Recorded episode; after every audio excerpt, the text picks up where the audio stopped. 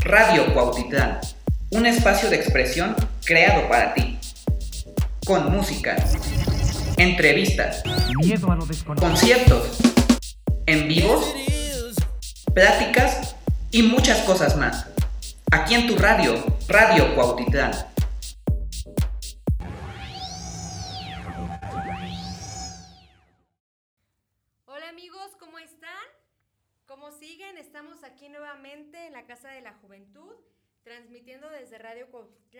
Nuestro segundo programa de esta secuencia de, de, Día de Muertos. Y este tema va a ser la consolidación del Día de Muertos en la Europa cristiana. Está nuevamente aquí con nosotros Cristian. Cristian, bienvenido. Pues síganos contando más de estos temas tan interesantes. Hola Suri, espero que se encuentren todos bien allá en casa. Efectivamente, en esta ocasión vamos a hablar sobre la consolidación del Día de Muertos, así ya con ese nombre que surge en la eh, evolución de la Europa cristiana durante la Edad Media. Recordemos que nos quedamos en la vez anterior hablando un poco sobre los romanos. Hay que hacer memoria un poquito de esas clases de historia y recordar que el imperio romano fue uno de los más importantes en toda, toda la historia de la humanidad porque su expansión fue enorme su, digamos que su disciplina militar y demás, pues lo llevó a conquistar prácticamente toda Europa. Llegó hasta las Islas Británicas, allá en Inglaterra, Irlanda. A Escocia llegó a la mitad. No llegó completo, pero llegó a la mitad. También estuvo en la parte norte de África, tuvo sus colonias, por ejemplo, en Egipto, tuvo su ocupación en Egipto y en una época fue Egipto, pues parte del imperio romano con Cleopatra y todo ese cotorreo. Y se, se extendió hasta el Mar Negro donde ahora está Rumania y llegó hasta Turquía ya llegando a Asia entonces pues, es una cosa gigantesca el imperio romano entonces, pues digamos que hubo ciertas broncas políticas en aquel entonces. Ya había pasado todos estos movimientos de pues la, la aparición de Cristo como figura histórica y como los principios de la filosofía cristiana. Entonces, para el inicio del siglo II, había ya cierta, ciertos movimientos sociales que poco a poco fueron evolucionando y surge lo que se conoce como el paleocristianismo. En esta época es donde se dan las persecuciones de los romanos que persiguen a los cristianos y estos se esconden en las famosas catacumbas y ahí empieza toda esta idea de los mártires, ¿no? De los que mueren entregando su vida defendiendo la fe. Pero no es hasta ya empezando 1300, perdón, empezando el 300 de nuestra era o después de Cristo, cuando aparece un personaje muy importante que va a cambiar la historia, que es el famoso emperador Constantino. Este señor tiene, digamos que se hace una especie de, de problema con el trono de, de Roma, ¿no? Entonces está disputándose el trono con otro tipo, creo que era su primo o algo así. El caso es que este señor, el, el, que era su primo, ahorita no recuerdo cómo, cómo se llamaba, pero este tenía todavía las ideas de, la, de los antiguos cultos como Júpiter, Marte y todos esos dioses, ¿no? Y el señor este Constantino tiene un sueño donde ve un símbolo en unas nubes, que es una X con una P encima, que realmente son letras griegas, ¿no? Pero es un símbolo que seguramente muchos habrán visto en las iglesias. Este símbolo se conoce como crismón y le llaman el anagrama de Cristo. Son letras que son como sus iniciales, pero en griego. Sí, de hecho, muchas veces la traen los padres en sus togas. Sí, sí, se llama En la sotana En y en las perdón. estolas. En las sotanas y estolas. La- luego la traen ahí. Bueno, yo sí lo he visto. así. Ajá, o luego en estandartes, ¿no? Que colocan en los pilares de las iglesias, en la nave, así se llama, la, la nave, la construcción. Entonces ahí luego aparece ese símbolo, o también aparece en el famoso baptisterio, la Ah, pila cierto, bautismal, o en los cálices. De sí. donde va la hostia, también ahí aparece.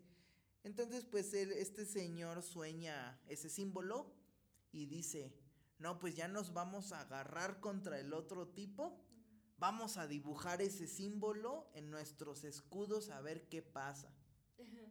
Entonces los, lo dibujan, dibujan los crismones en sus escudos y ganan la batalla.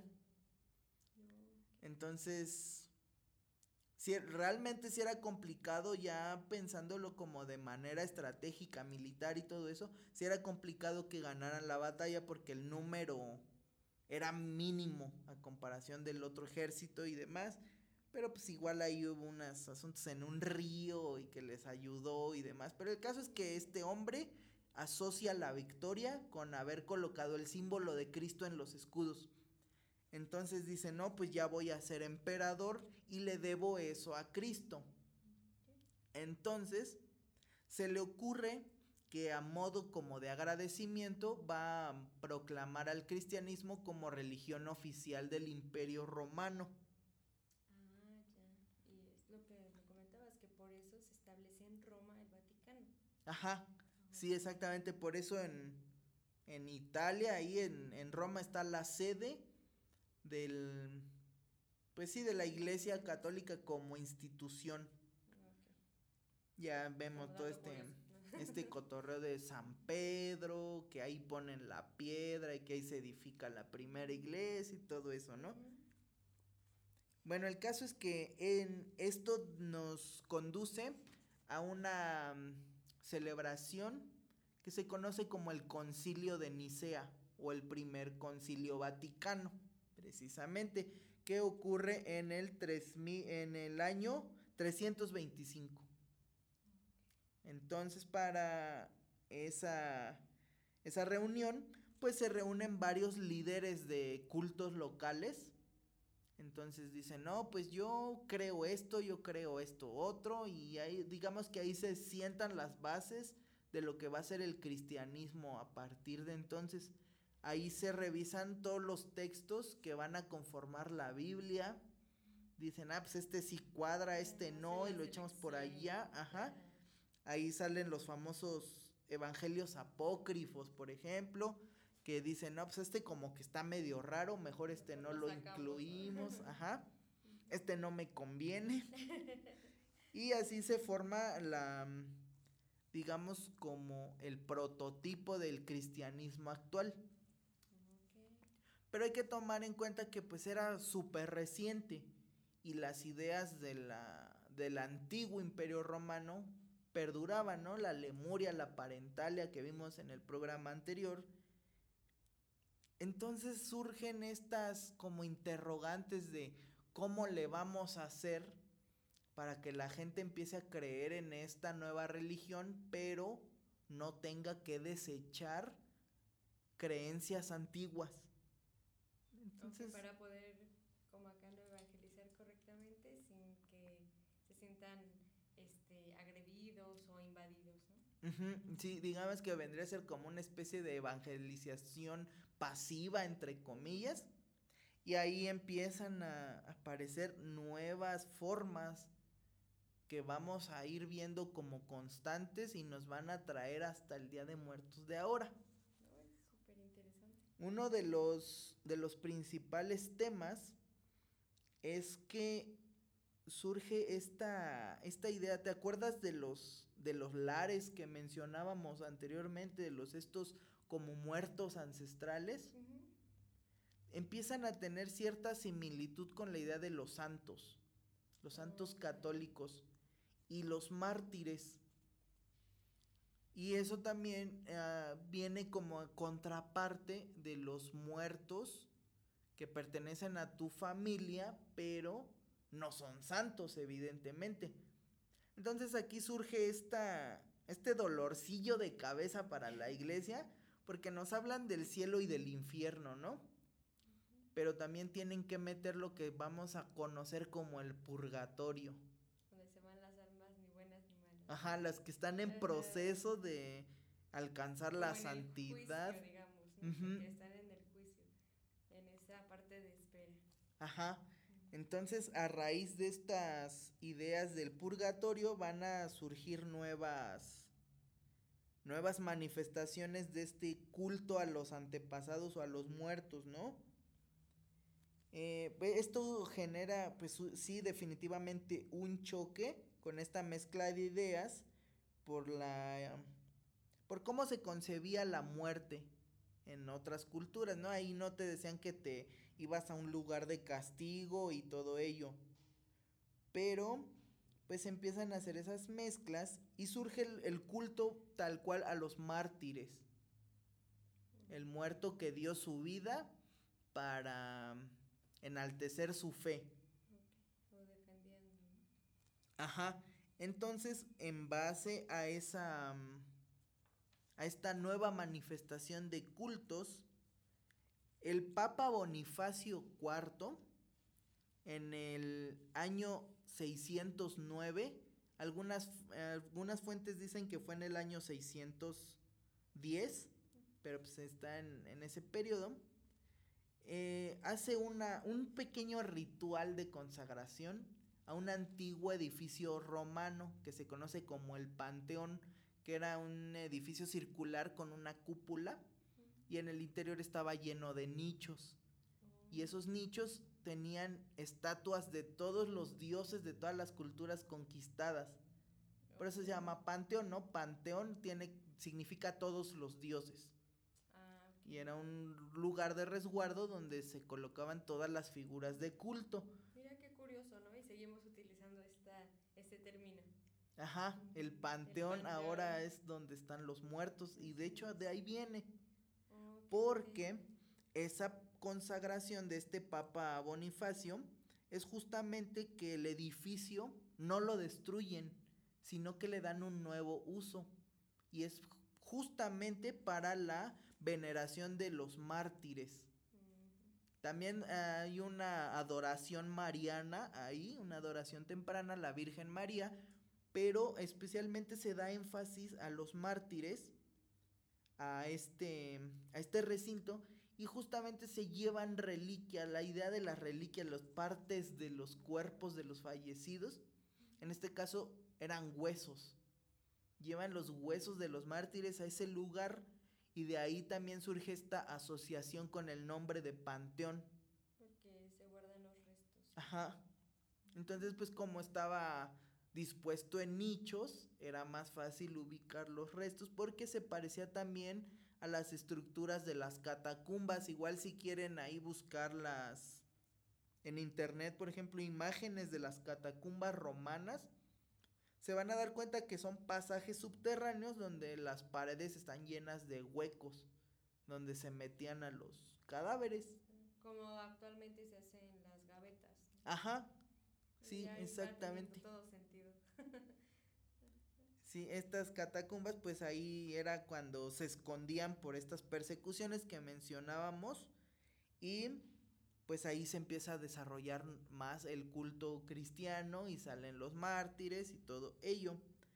Posteriormente, bueno, se va arraigando todavía más esta idea del uso de las reliquias que viene de antaño, porque en el Samhain, el Alarium y todos estos, a veces habían pues contacto directo con el cuerpo del fallecido. Se sacaban los huesos para platicar con el muerto y cosas así, ¿no? O de Roma también, de la Roma pagana, por decirlo de algún modo, vienen estas ideas de tener la imagen del fallecido. Se sacaba la máscara del muerto y ya pues tenías ahí su carita y platicabas con él, ¿no? Que todavía se llega a hacer, pero para monumentos, ¿no? De personajes históricos y todo ello. ocupan el busto. Exactamente, esos bustos del, fallecido viene de Roma. Entonces, pues ahí se ve igual esta como mezcla entre mm, la idea de los de los muertos con las reliquias de los santos, ¿no? El tener algo físico del muerto. Para poder tener un mejor contacto. Ajá. O sea, eso, a, ver, aquí tengo una curiosidad, Cris. Esta parte de, del tener como una representación del fallecido, este, ¿en qué influye? ¿Es solamente psicológico o si se llega a, arraigar una parte del, del, fallecido o solo son este, pues ideas sentimentales que? Fíjate que hay una, en, más bien en muchas culturas se habla de esto, es una constante también la, ya sean pertenencias del, del, difunto o tal cual partes de los cuerpos, se habla de una, una cosa que se llama alma ósea o el alma pegada a los huesos. Entonces esta idea viene de muchos, muchos milenios atrás y dicen que de algún modo el espíritu del muerto, una, un fragmento de él, queda impregnado en el hueso o bien en sus objetos y como extensión de vienen las representaciones del fallecido, que va a evolucionar en la actualidad con las fotos que pones en la ofrenda. Oh, mira. Súper curioso eso sí. Sí, no, no son necesarias. La película de Coco te mintió. Es una película espantosa, pero visualmente es muy bonita, ¿no? La técnica nadie la puede criticar, es muy buena, pero... Mm, pero no, está tan Sí, no, no está cerca de lo que es. Ajá. Igual iremos viendo por qué.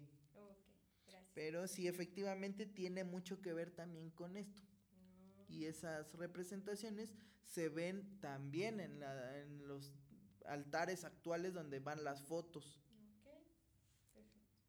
Posteriormente, ya para el siglo VIII, el Papa Gregorio III manda edificar ahora sí en el Vaticano una capilla para los mártires. Y ya en, plena Edad Media, ya todo lo que da, ya cuando la iglesia ya tiene como ese poder político también, se hace una nueva reinterpretación de las festividades. Y ahora sí dicen, ya no podemos dejar que la gente siga celebrando Samhain, ya no podemos dejar que la gente siga celebrando la parentalia, ni lemuria, ni otras otras celebraciones locales más pequeñas de la eh, de los pueblos rurales. Y aparece un señor en el siglo IX, o sea, unos cuantos años después, el Papa Gregorio IV ahora, el primero fue el tercero, ahora sigue el cuarto, y dice, no, ahora sí ya, tenemos que fijar una fecha específica para celebrar a los mártires y a los santos.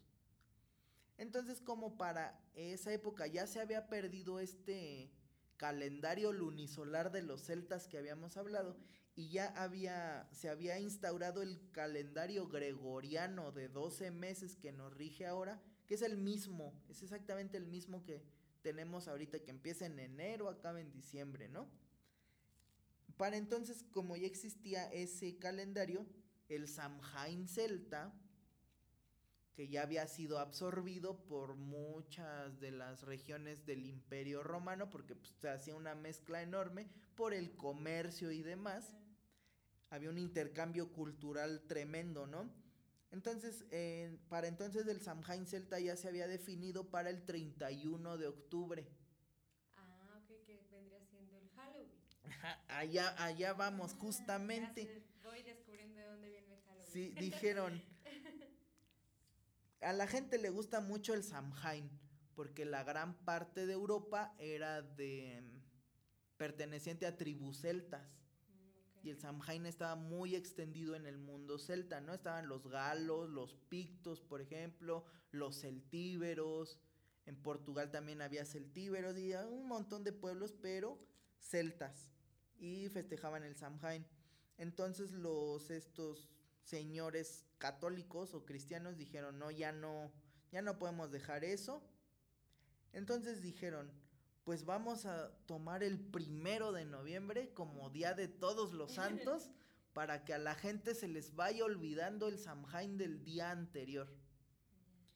Entonces en el mundo anglosajón, sobre todo pues en Inglaterra, en el habla inglés, al Día de Todos los Santos se le llamó el All Hallows Day, el All Hallows Day, el Día de Todos los Santos.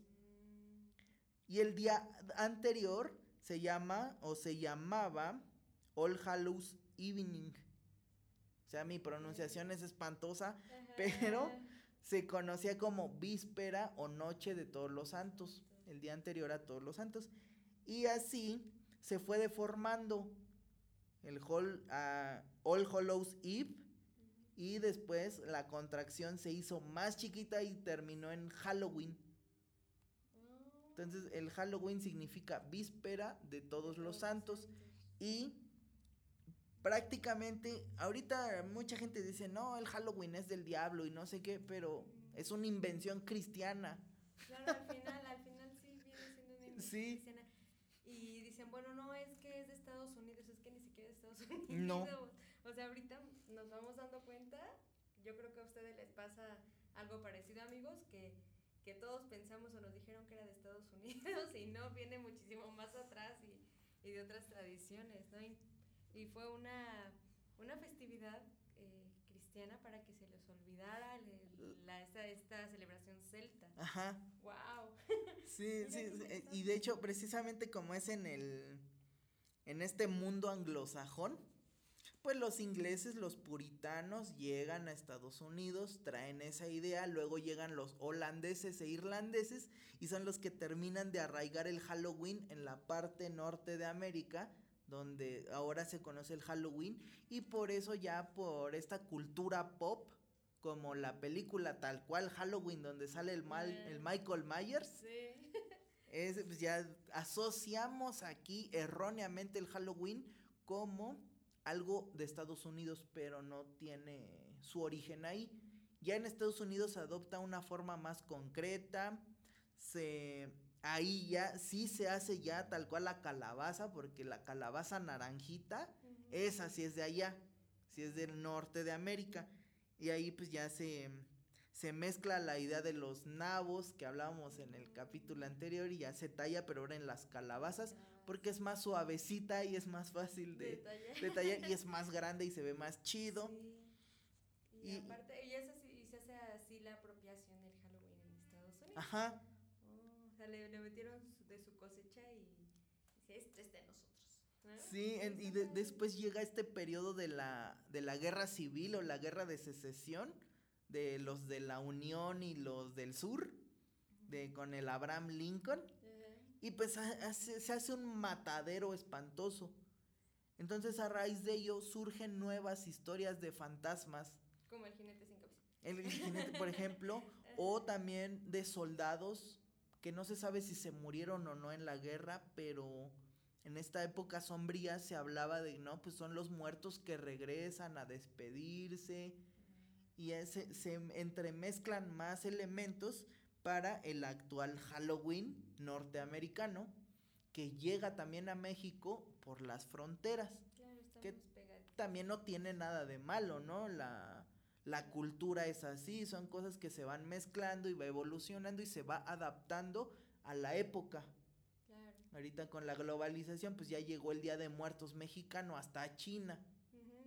Y es verdad, o sea, mucha gente empieza a, a, tomar esta celebración de Día de Muertos en otras porque en verdad es bonita.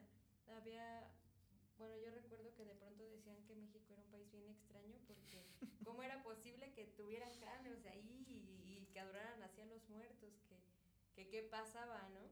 Pero al final se va extendiendo también como ha habido mucha migración Ajá. en otras partes del mundo, pues lo llevan, gusta, se dan cuenta que es algo realmente precioso y le empiezan a perder el miedo a esta parte de, de la muerte, ¿no?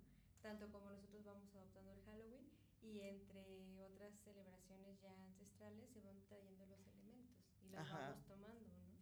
Sí, efectivamente. Y justamente esas migraciones que mencionabas ayudan a enriquecer muchísimo las prácticas. No le restan, no es de que me voy a apropiar y vas a dejar de hacer lo que hacías, no, va evolucionando como estamos viendo en, en estos programas, ¿no? Van surgiendo cosas nuevas y se le dan nuevas interpretaciones y se va haciendo más padre todavía.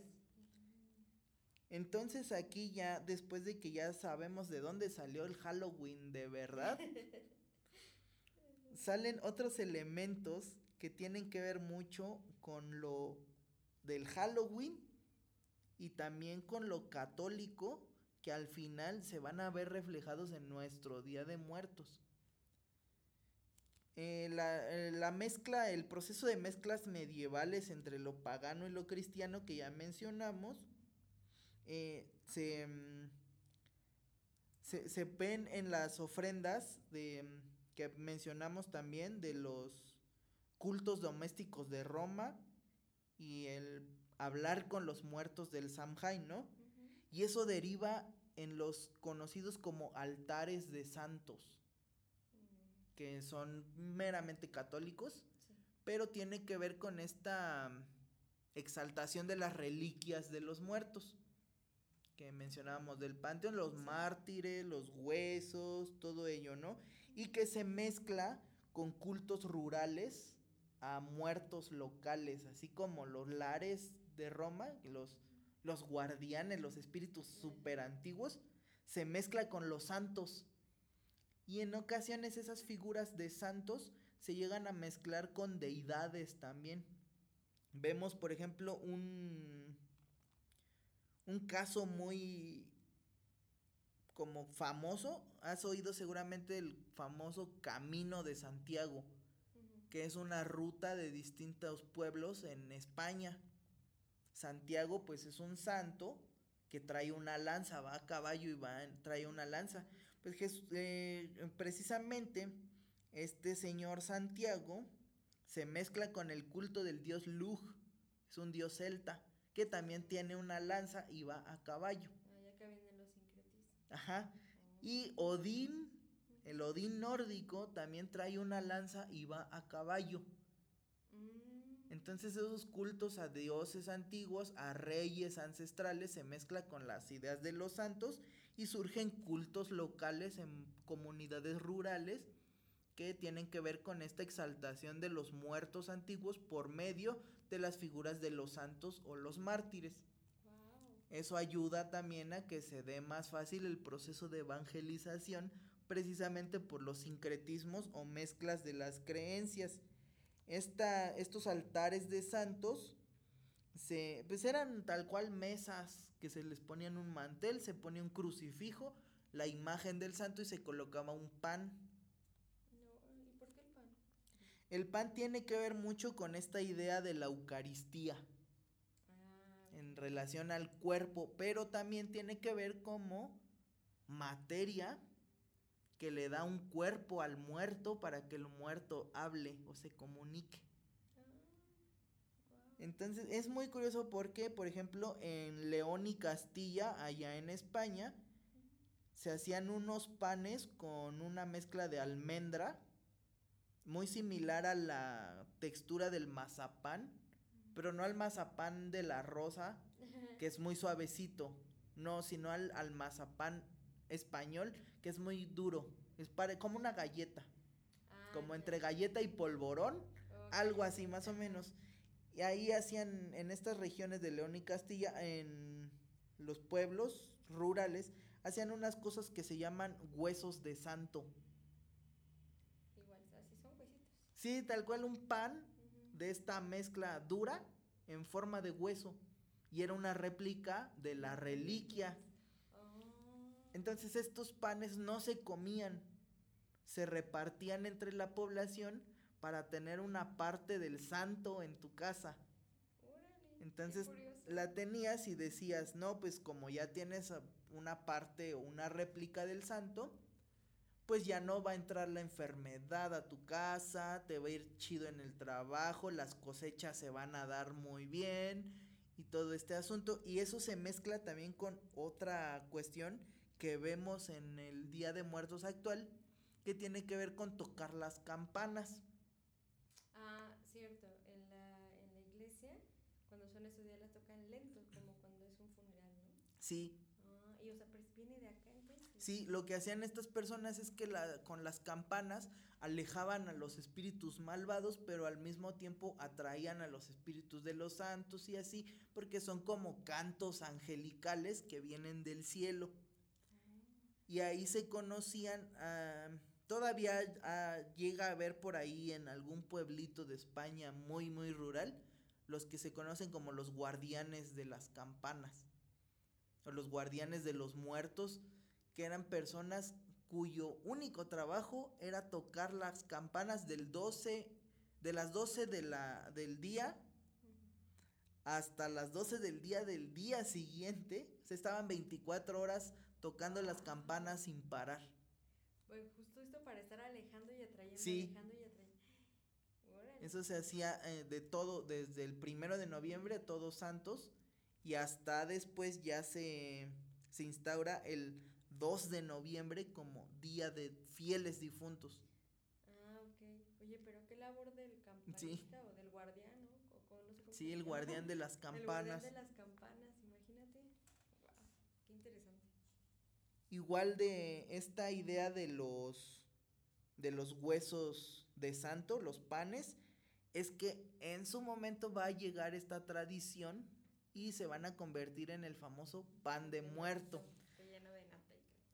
Una una parte similar que ocurre eh, igual en estas regiones del, de habla hispana, pero también en el mundo anglosajón, el- y tiene que ver con la castañada que mencionábamos en el episodio anterior, unas cosas, unos panecitos chiquititos que se les llaman panes de muerto, tal cual, ya se llamaban pan de muerto, o panes de almas, o pastelillos de almas también.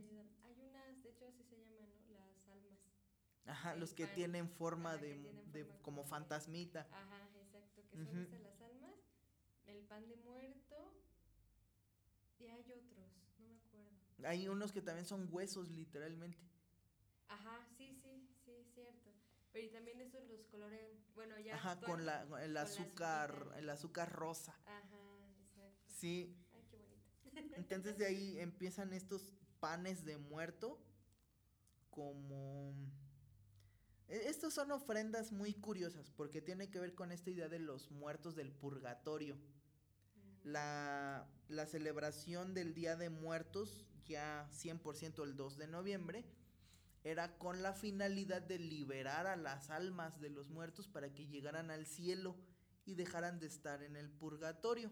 Ah, ok, eso era como, como darles un pase al cielo. Ajá, sí, como darle el empujoncillo que a veces necesitaban. Y gracias a esto, pues se conocen tradiciones como rezar el rosario de los fieles difuntos y todo ello. Por eso se llama Día de Fieles Difuntos. Y hasta la, hasta la actualidad se sigue llamando así. Sí. Porque son los fieles difuntos en sentido de los muertos, como dicen en la misa, ¿no? Los que se murieron o los que se durmieron en la esperanza de la resurrección. Porque son personas ya bautizadas. Pero es como, estás bautizado, a lo mejor no, no ejerces como tal, pero te moriste así de repente y entonces esperas. Ajá, espera la salvación. Entonces, pues, debido a esto, ocurre una tradición bien curiosa que se llama el souling. Soul es alma. Souling es como almeo, algo así, es una cosa muy rara. Pero esto tiene que ver con que en la Europa medieval se tenía la costumbre de hacer estos pastelitos, que eran unas cosas chiquititas. Y los niños y la gente, por ejemplo, indigentes y así, iban y tocaban a la puerta de las casas y decían, voy a rezar una oración por tus muertos a cambio de un pan o de alguna chuche o golosina, ¿no? Y eso, si te das cuenta, es exactamente lo que en Halloween se conoce como el trick or treat, Ajá, el dulce o truco o dulce o trato. Que tiene como su expansión ya brutal con dulcecitos. Eso sí es de Estados Unidos, lo de los dulcecitos. Que por ahí una marca de chocolates, de, de los tales besos, para no decir la marca, tuvo mucho que ver ahí, porque aprovechó esa expansión capitalista de cierto modo, pero ayudó mucho a... Incluso por eso el Ajá. ayudó demasiado a convertir esa tradición en algo como muy familiar y bonito, porque también tenían a veces como la costumbre de hacer maldades y todo eso. Entonces, pues ya aprovechando el disfraz, ¿no? La impunidad de, ay, quién sabe quién, fue?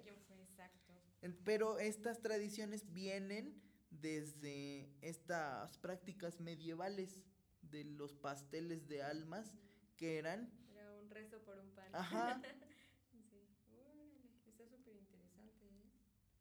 Y pues eso también lo vamos a ver que se refleja en muchas comunidades de México. También tenemos esa parte. Ajá. Sí, la tenemos. sí, por ejemplo, la, la, famosa que le dicen la calaverita, eso sí, no tengo idea de dónde salió decirle así. La calaverita. Me da para mi calaverita, así. Me da para mi calaverita, que era el de quinto mi calavera que se me acaba la vela. Ajá. Ese era el pues ya viejísimo, porque recuerdo ahí en las historias que hasta mi abuelo ya lo hacía, ¿no? Ajá. Sí, es una cosa viejísima. O por ejemplo, en algunas regiones también rurales del centro de México hay otra que le dicen algo del campanero. Que le di, es algo así que dice campanero, mi, vengo por mi tamal de la ofrenda no, porque me hace mal. Sí, igual son los niños y entran los niños, rezan en la ofrenda tal cual por los las almas de los difuntos a los que esté dedicada y ya pues te regalan tamales o frutitas y así como una cosa más rural. Pero es exactamente la misma cosa y que vemos esas esos paralelismos, como mencionábamos, de las festividades de la época oscura en los villancicos navideños. Ah, es lo mismo que van, tocas, te echas, ajá, te echas las rolas y te regalan dulce, la famosa colación o cositas. Exacto, los chocolatitos. Oh, muy bien, Cris. Y, y por decirles lo que yo les comenté en algún momento, también a mí, a mí de chica me tocó ir, se le llamaba recoger la ofrenda. Ibas, rezabas y salían con tu plato con frutas, ya era de todo lo de la ofrenda y te lo entregaban, ¿no? Y bueno, si ustedes tienen otro, otro tipo de tradición, amigos, otra, otra cosilla por ahí que sepan, no duden ahí en comentárnosla para estarla compartiendo en esta semana. Sí, que, que nos escriban, ¿no? Sus costumbres, a lo mejor familiares, que luego hay cosas que hacen grupos muy reducidos que también son muy interesantes. Y justamente lo que mencionabas de recoger la ofrenda y repartirla, vamos a ver eso también, pero en capítulos posteriores, porque eso ya viene, ya en el quinto capítulo vamos a hablar de ello. Ahí está amigos, no se lo pierdan. Y pues bueno, entonces aquí concluimos este, este episodio Estén bien pendientes que mañana tendremos otro y muchos, muchos más.